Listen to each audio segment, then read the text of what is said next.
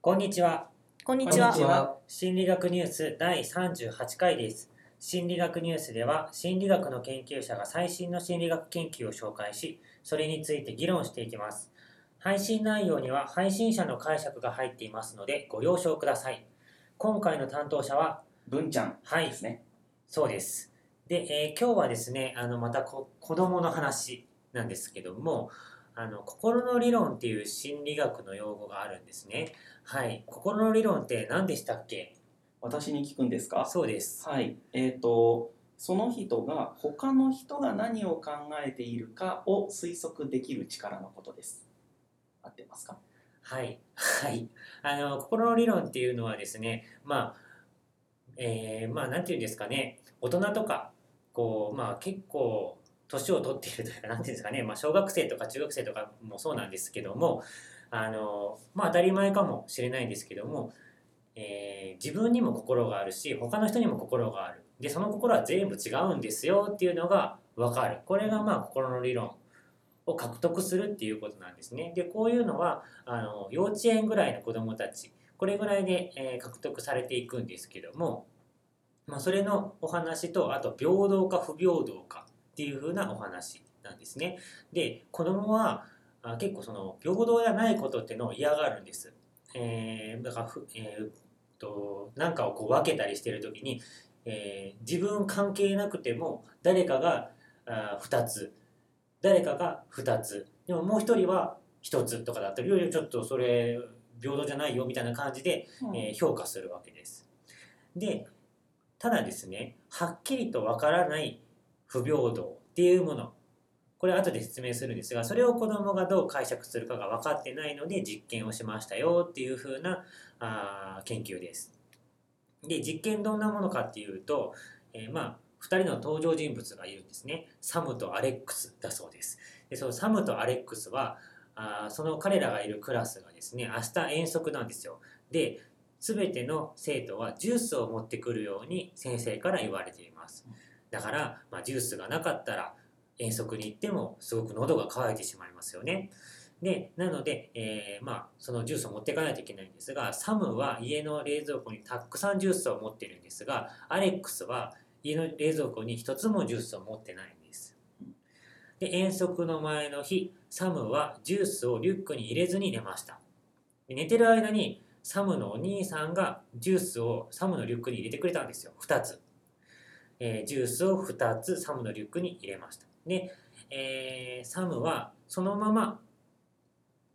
ではさな、えーそのサムはですねジュースが入ってるのを知らないんですけどもそのままあー学校に行きましたと。で、えー遠足に向かう時に、まあ、これよくあることだと思うんですけどなんか持ってきてねって言ってても忘れる子がいるから先生は誰かジュース必要な人いますかって2本余分があるからあるからねとかっていうふうに言いましたとで、えーアレックスは、まあ、もちろんジュースを持ってなかったので、えージュース持ってませんって先生に言いましたサムもジュース持ってませんって先生に言いましたこういうストーリーですわかりました？はい。うん。最終的に余るわけですね、ジュースが。ん？余る？要するに先生が用意すると。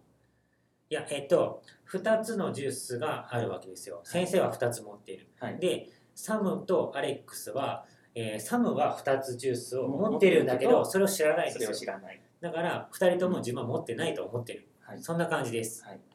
で、えーこの後先生がどういうふうに行動するかっていうのが3つ条件があるんですね。1つ目は2つとも、えージュースをアレックスにあげる。でこれは平等にはなるわけですもともとサムは知らないけどこの子2つジュース持ってるんですよ。あ、はい。うん。だけども、えーでアレックスはもともと持ってないから2つもらうと22になって平等にはなるんですが先生の分け方としては平等じゃないですよね、うん。2つのジュースがありますよって言ってる言ってるのに2つともアレックスにあげているっていう風な1つ目の条件。でもう1つの条件は、え2つともサムにあげる。もう完全に平等じゃないです、うんだからサムが実質4本持つことになるし、えー先生も全然平等じゃない分け方をしている。で、えーこれがまああ2つ目の条件。で、3つ目の条件っていうのが先生は1つずつサムとアレックスにあげる。先生の分け方は平等なんですがあー持ってるジュースの数はサムが3本アレックスが1本っていうふうになるというふうに、えーなるわけです。でこれをこれにこういう分け方に対してどれぐらい OK ですかっていうふうに子供に聞いたんです。だからまああのもう全然これはダメだっていうのとそれからダメだっていうのとまあ普通なんか何ですか？6件法か6個の選択肢があって全然ダメだから全然いいよっていうもう完完全に OK っていう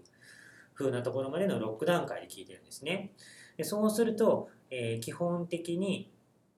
子どもたちは公平な分配っていうのを良しとしました。だから先生が1つずつ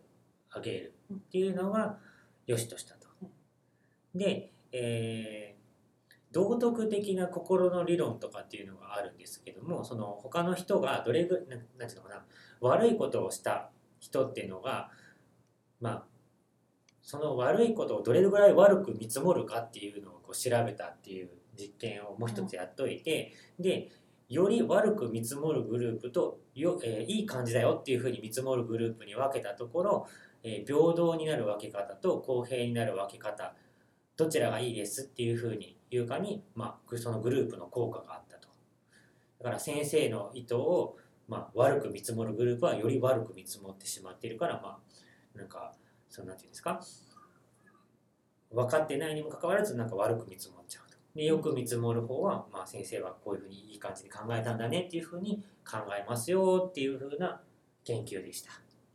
えっと、ちょっと混乱したんですけど平等っていうのは先生が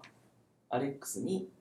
2本あげたっていうことですか？うん、いや、平等っていうのは先生が一つずつ一つずつあげた食べてる。公平っていうのは、まあ、難しいですね。うんこれ、えーちょっと待ってくださいね。平等、平等っていうのは、あー公平っていうのはジュースの数で考えてください。ジュース。つまりアレックスに2本あげて両方が2本持つ状態になれるってことが公平、はい、はい、そうです。はい。で平等っていうのはサムとアレックスに1本ずつ先生がジュースをあげるってそういいううことです。状態。はい。あ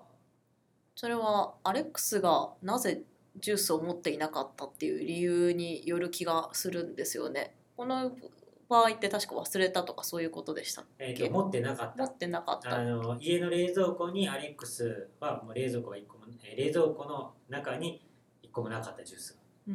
なんか例えばもともと持ってたものを途中でトンビに奪われてしまいましたみたいな説明を入れてあげるとそれはアレックスかわいそうだからああの2本あげたらいいよみたいな方に傾きそうな気がする。だからどうしてもともとあの持っていなかったかみたいなところっていうのを子供は判断してそうな気がするんだけれどもそういうことってないのかな？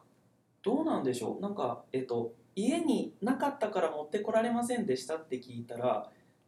幼児さんぐらいな子供だったらあかわいそうって思うのかなって思ったんですけどどうなんでしょう？それをうんそうかどれぐいらい深読みしてるのかちょっとわかんないですね。なるほどひょっとしたらその冷蔵庫にジュースが1本もないっていうのがもう超貧乏って考えてるのかもしれないし、なるほど。となるとむしろそそれをどのように捉えてるかみたいなのっていうのも判断に影響を及ぼしそうな子子供たちがね。まあでもなんかあのこれも多分欧米系でされてる研究なんですけど欧米の子っていうのはそんなに文脈を考えないというかもうそこの、なるほなんていうのかな、えー聞かれてるその場面でみたいな感じになりなりがちっていう風な研究とかがあるからああんまりないかもしれないですけどね、その辺の影響っていうのは。ひょっとしたら日本とかでやると、これ、もうなんていうんですかね、子供で研究する時のあるあるなんですけど、あの、欧米でやってるやつをそのままやろうとしたら、その子とこの子ってどれぐらい仲良しなのとかいろいろ聞かれてですね、もう全然 話が進んでいかないわみたいな感じになったりすることもあるんですよ。だからその辺を多分欧米の子っていうのはあんまり気にせずパパッと答えられるのかなっていう気はしますけどね。